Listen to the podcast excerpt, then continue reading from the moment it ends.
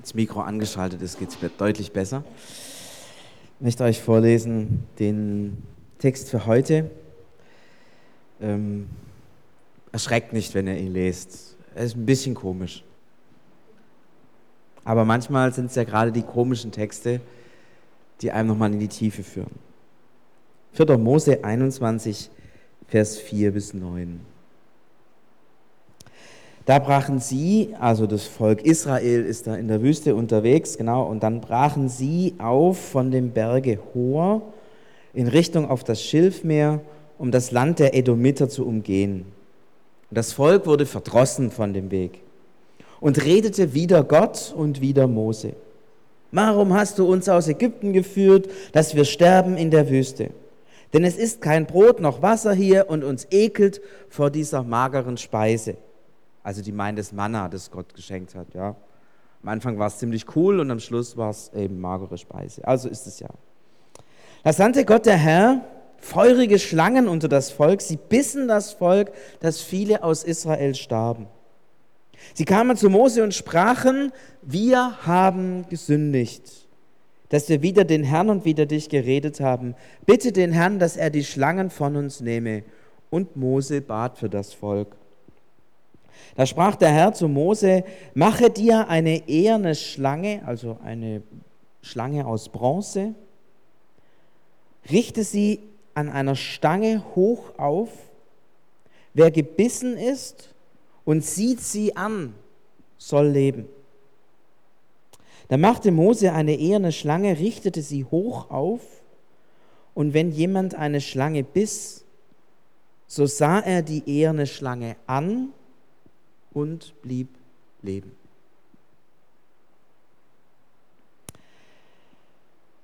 Als ich über die Geschichte nachgedacht habe, habe ich festgestellt, es ist eine Geschichte wie hier dieses Auto, ähm, das beim Zoll aufgenommen, ja, ein Auto mit doppeltem Boden.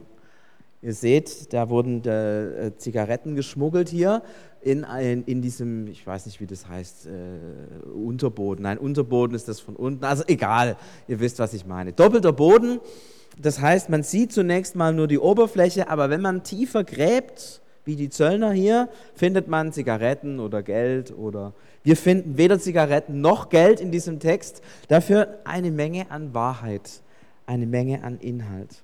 Aber wie komme ich eigentlich drauf, dass es hier um einen Text mit doppeltem Boden handelt?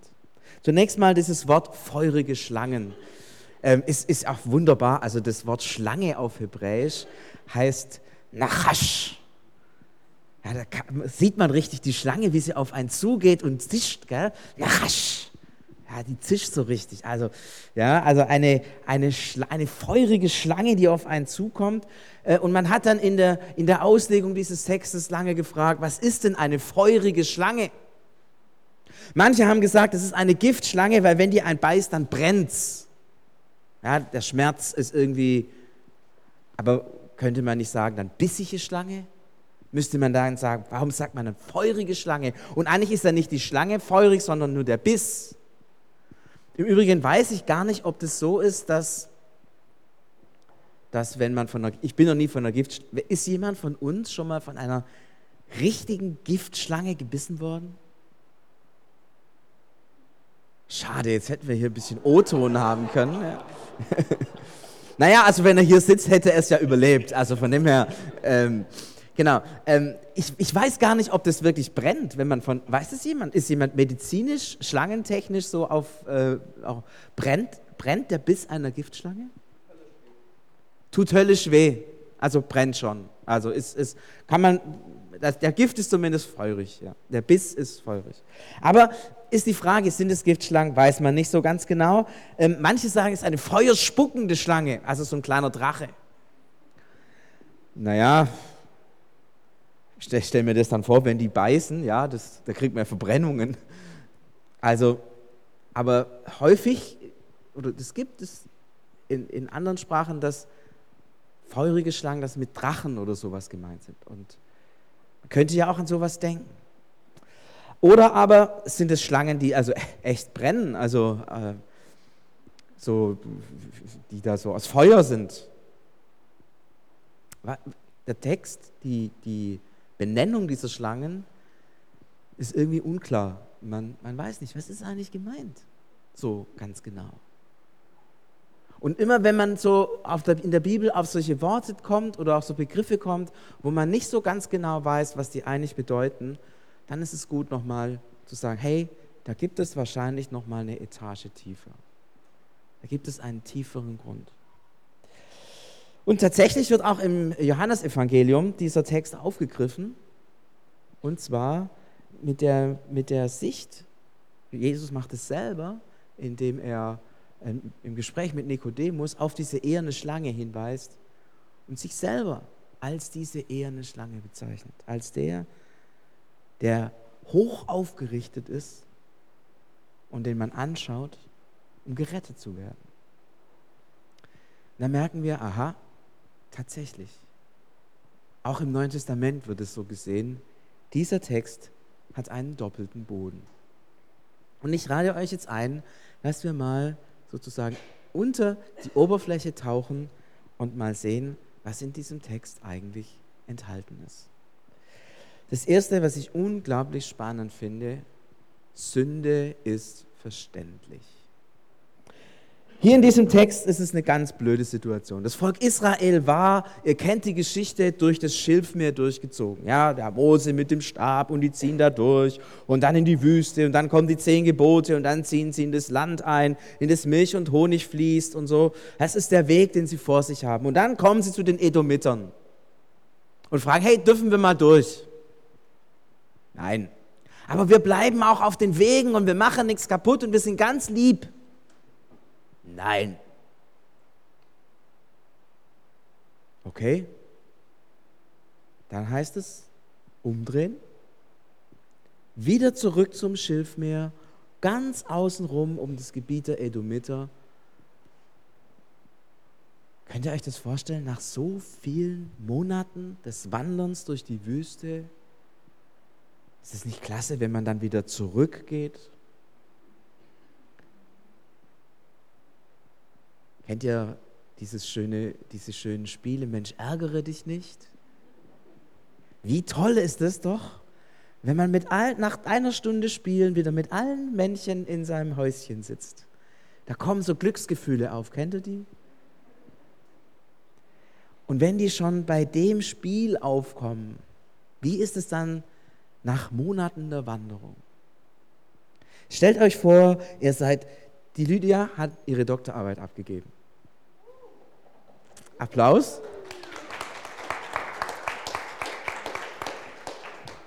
Stellt euch vor, die Lydia sitzt dran und will gerade ihre Doktorarbeit ausdrucken.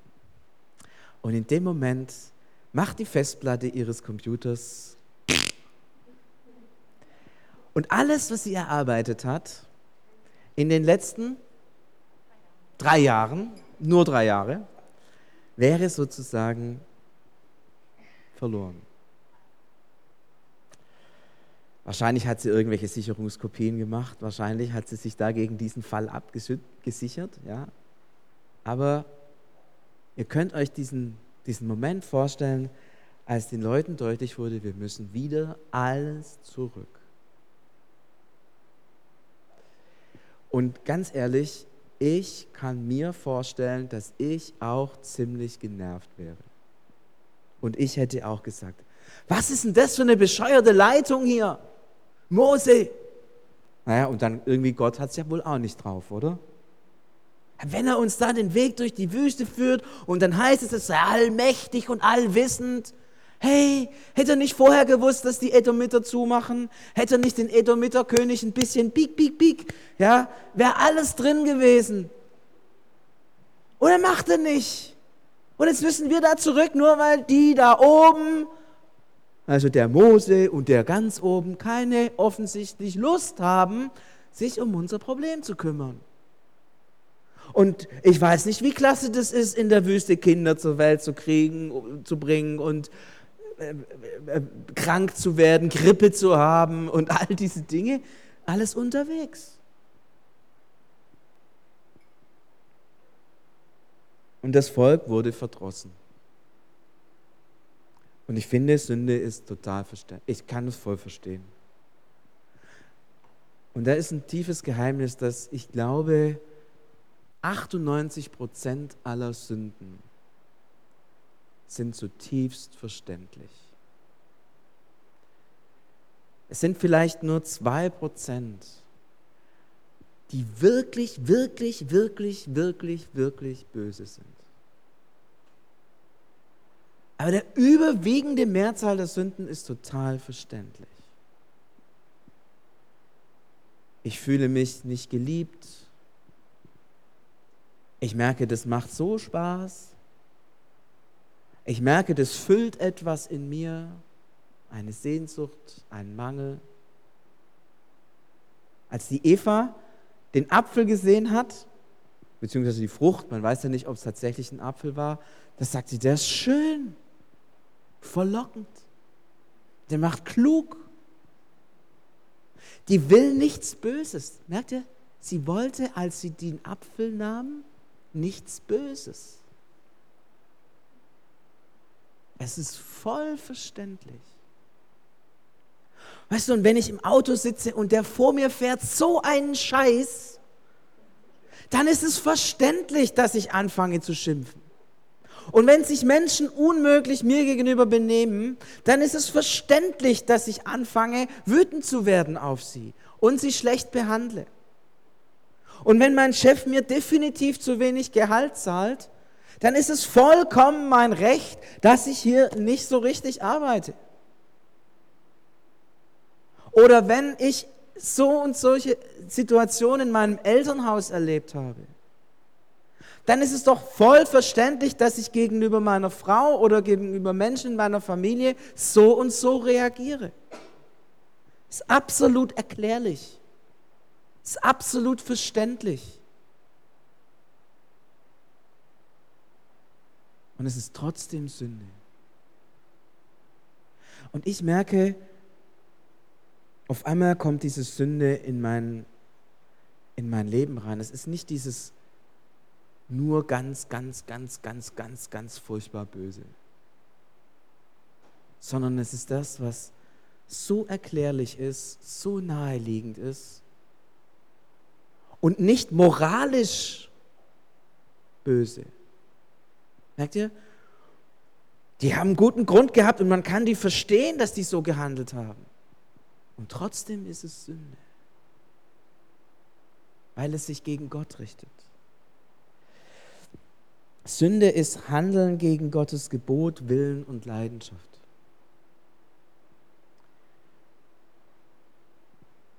Es geht nicht um Moral. Es geht nicht um die Dinge, die man tut oder nicht. Wenn wir, wenn wir so unter Sünde denken, dann, dann sind wir in der falschen Kategorie unterwegs. Da ist vieles, was Sünde ist, nicht Sünde und vieles, was nicht Sünde ist, ist dann Sünde. Wenn wir über Moral reden. Sünde ist ein Handeln gegen Gottes Gebot, Willen und Leidenschaft. Das meine ich mit, mit Gottes Leidenschaft zum Beispiel.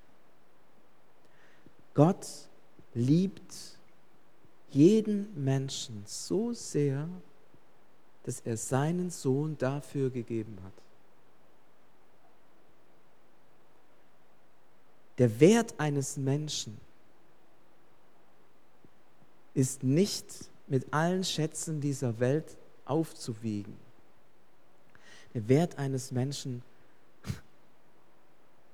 ist göttlich, ist mit, mit Blut aus der Ewigkeit bezahlt. Merkt ihr, wie, wie, welche Würde Gott in jeden Menschen steckt? Wie wertvoll in Gottes Augen jeder einzelne Mensch ist. Dass er seinen Sohn gibt. Wir haben das vorher gesungen, dass wir Gott nicht verstehen. Und Lydia, du hast es gebetet, ähm, dass Gottes Liebe so groß ist, dass sie uns an Grenzen führt. Es gibt eine Grenze, nämlich die Grenze, dass Gott lebt und lebendig ist. Das ist ein, ein Grundgesetz. Gott und Tod widerspricht sich. Aber Gott ist bereit, diese Grenze zu überschreiten, indem Christus in den Tod geht. Das ist, das ist jeder Mensch wert. Hast du dann ein Recht, schlecht über einen Menschen zu denken? Definitiv nein. Wenn du schlecht über einen Menschen denkst, widersprichst du der Grundüberzeugung und dem Herzschlag Gottes. Das ist krass, oder? Jesus sagt es in der Bergpredigt, ja, wenn du sagst, du Idiot, dann bist du des Todes schuldig. Was ist damit gemeint?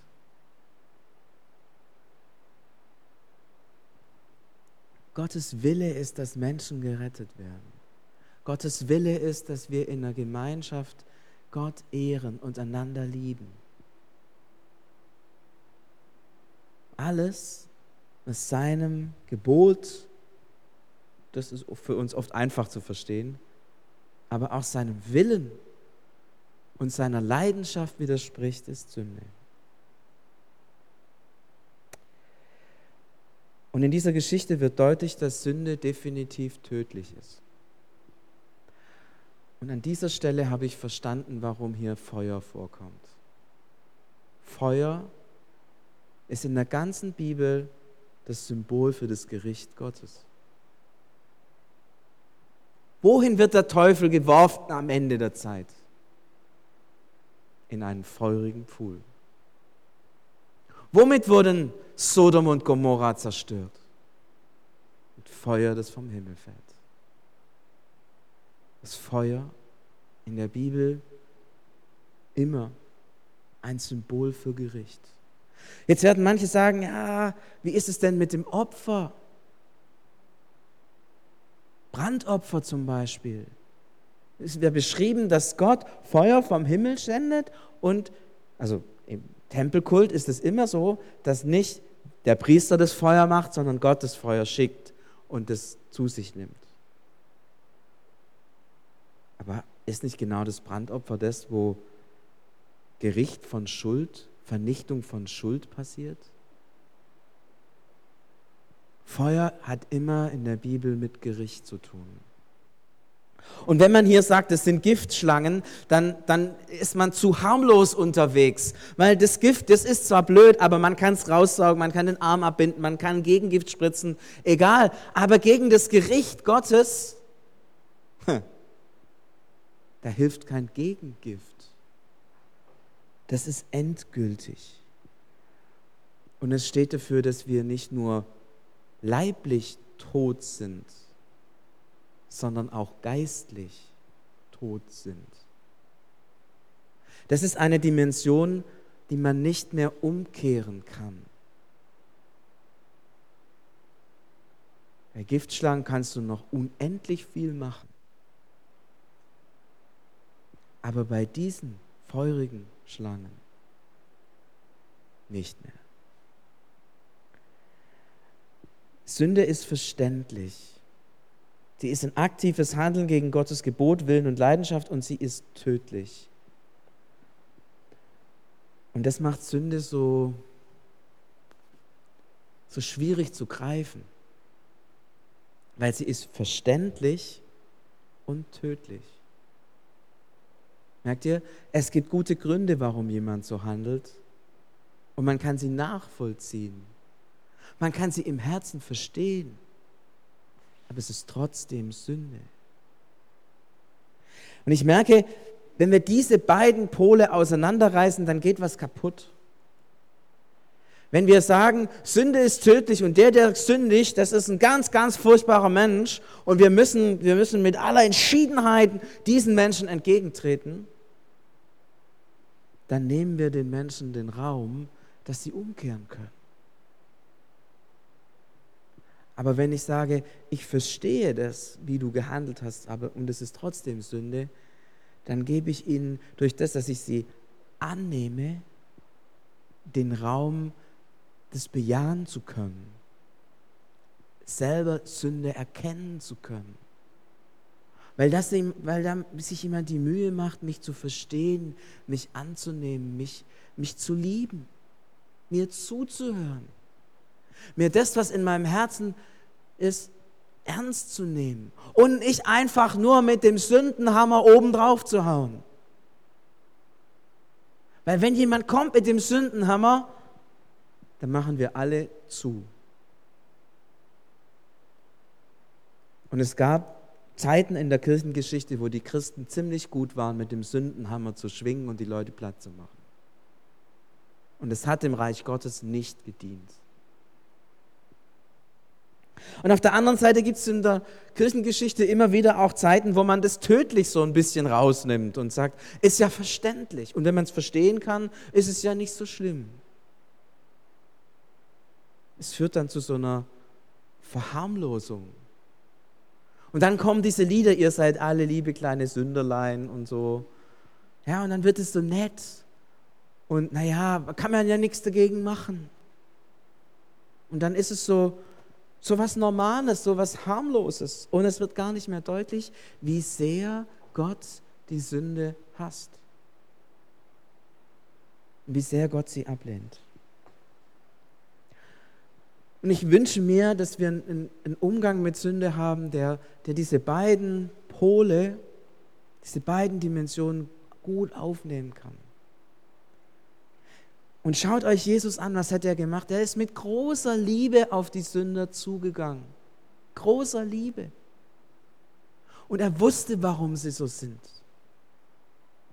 Er wusste, warum eine Frau in Hurerei getrieben wurde. Weil sie vielleicht keine Familie hatte, weil sie, weil sie sonst verhungert wäre. Und Jesus nimmt sie an. Und zugleich sagt er, sündige nicht mehr. Hör auf. Beides gehört zusammen. Verstehen, in der Tiefe die Person annehmen und deutlich machen, es ist eine tödliche Sache, die in uns ist.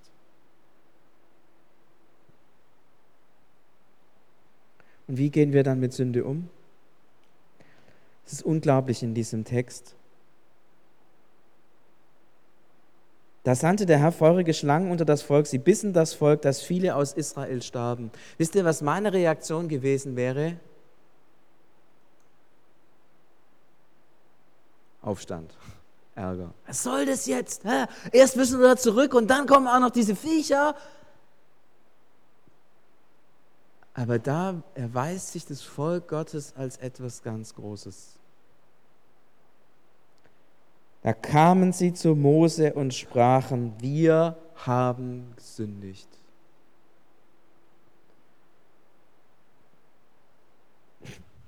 Keine Ausreden, auch wenn es gute Gründe gibt. Das ist die Eva-Strategie und die Adams-Strategie. Ja, Adam, Eva, das sieht so toll aus und, und Adam, die hat mir es gegeben. Liebe Leute, es gibt immer jemand, den du für deine Fehler verantwortlich machen kannst. Und ich mache das so oft.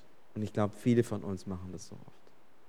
Es gibt immer jemand, den du für deine Fehler verantwortlich machen kannst. Und wahrscheinlich ist da auch immer etwas Wahres dran. Aber die letzte Entscheidung über deine Gedanken, über deine Taten und wahrscheinlich auch über deine Gefühle liegt bei dir. Jetzt sagst du vielleicht, Gefühle kann ich nicht beeinflussen. Ich bin mir nicht sicher.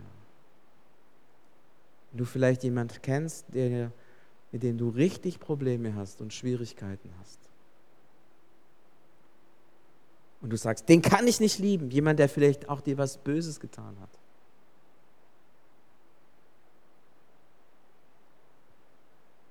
Hast du das gemacht, was Jesus gesagt hat? Ihn gesegnet? Immer und immer wieder? Weil dann, wenn man das tut, verändern sich auch Gefühle. Wir haben die Möglichkeit, unsere Gefühle zu beeinflussen. Wir können sie nicht kontrollieren, aber wir können sie beeinflussen. Viel mehr, als wir in der Praxis tun. Deswegen keine Ausreden. Ich bin Sünder. Und wer das sagt, der ist frei. Was meine ich damit? In dem Moment, wo ich Ausreden suche, binde ich mich an etwas. Ich binde mich an Lügen. Ich binde mich an, an Dinge, die ich nicht loslassen will.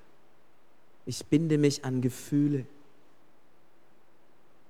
Aber in dem Moment, wo ich sage, ich bin verantwortlich, bin ich frei. Ich bin ein freier Mensch, der Verantwortung übernehmen kann für seine Taten. Ich bin nicht abhängig von anderen, sondern ich bin frei. Ein freier Mensch übernimmt Verantwortung für seine Taten. Es ist ein Zeichen von Freiheit und letztendlich auch ein Zeichen von Würde, wenn man das sagen kann. Als Gott den Menschen geschaffen hat, hat er uns zu seinem Bild geschaffen und hat jedem von uns eine königliche Würde gegeben. Was erwarte ich von einem König? Vor allem doch, dass er Verantwortung übernimmt und nicht sagt, ja, die Wirtschaft war schlecht, das Wetter war schlecht und deswegen geht es jetzt allen Menschen so schlecht. Kann ich nichts dafür, bin ja schließlich auch nur ein König. Ein König übernimmt Verantwortung. Du bist von königlichem Geblüt. Übernimm Verantwortung. Zeig, dass du frei bist. Wer dessen Satz sagt, ich habe gesündigt,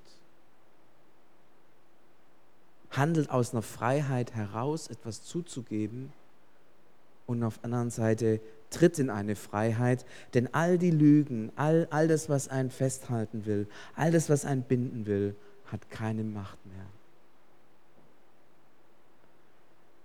Wenn du die Würde eines Kindes Gottes annehmen willst, dann steh zu deiner Sünde.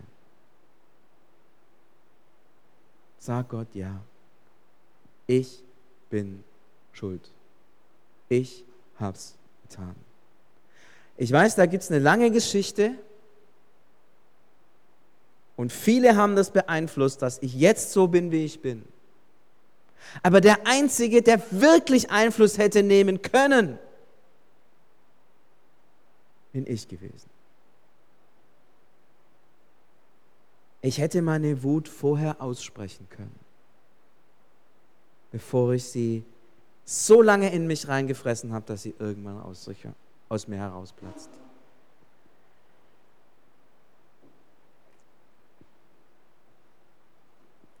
Ein weiterer Punkt in die Tiefe. Jesus ist die erhöhte Schlange.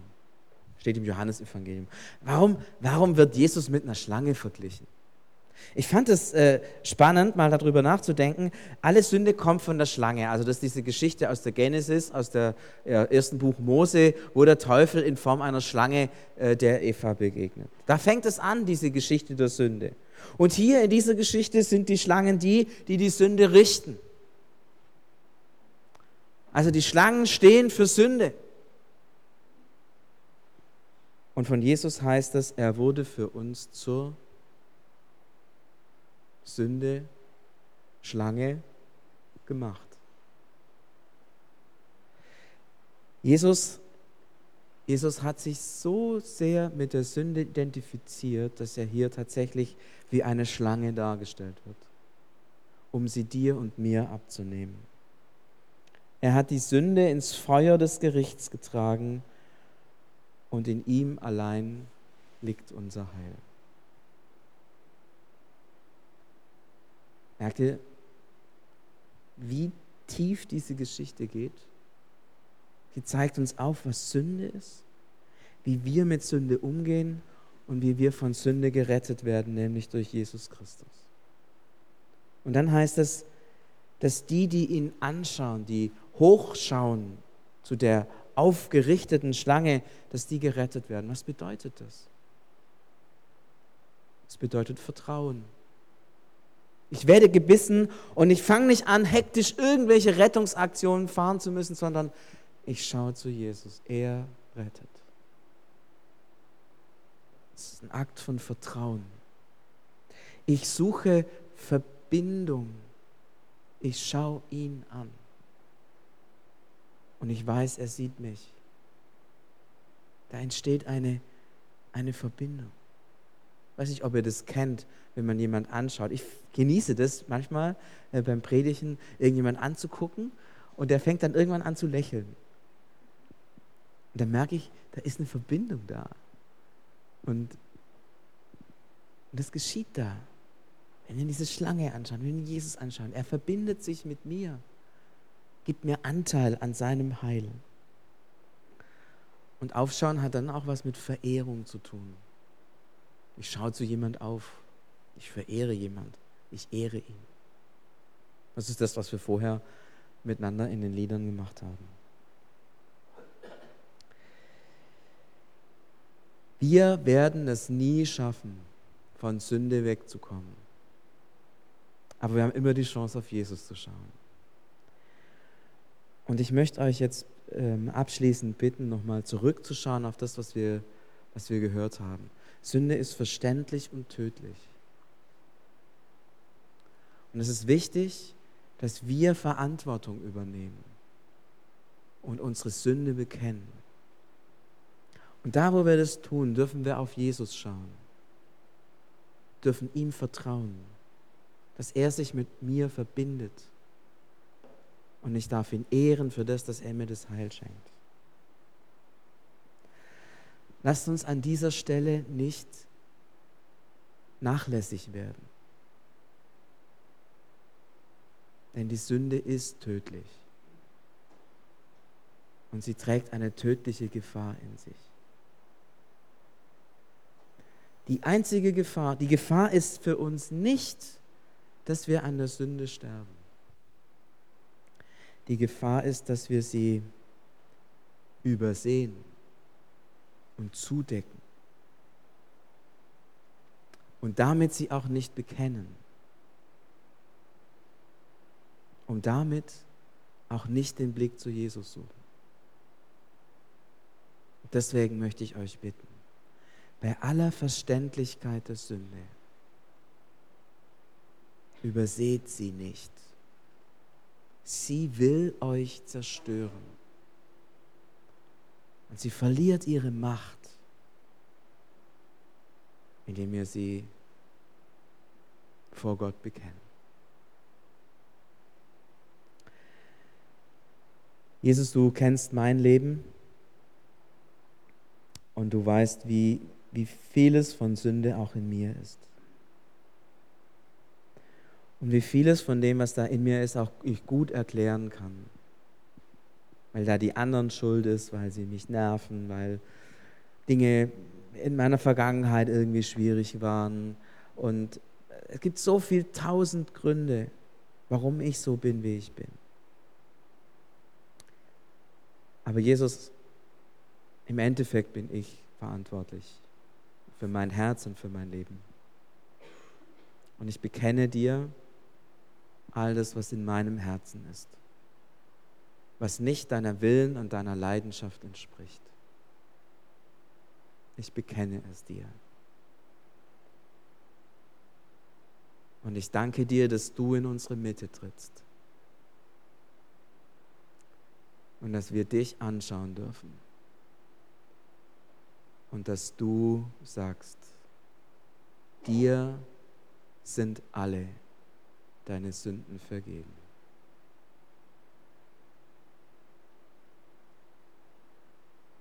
Was für Worte, Herr. So befreiend, so mächtig, so voller Leben.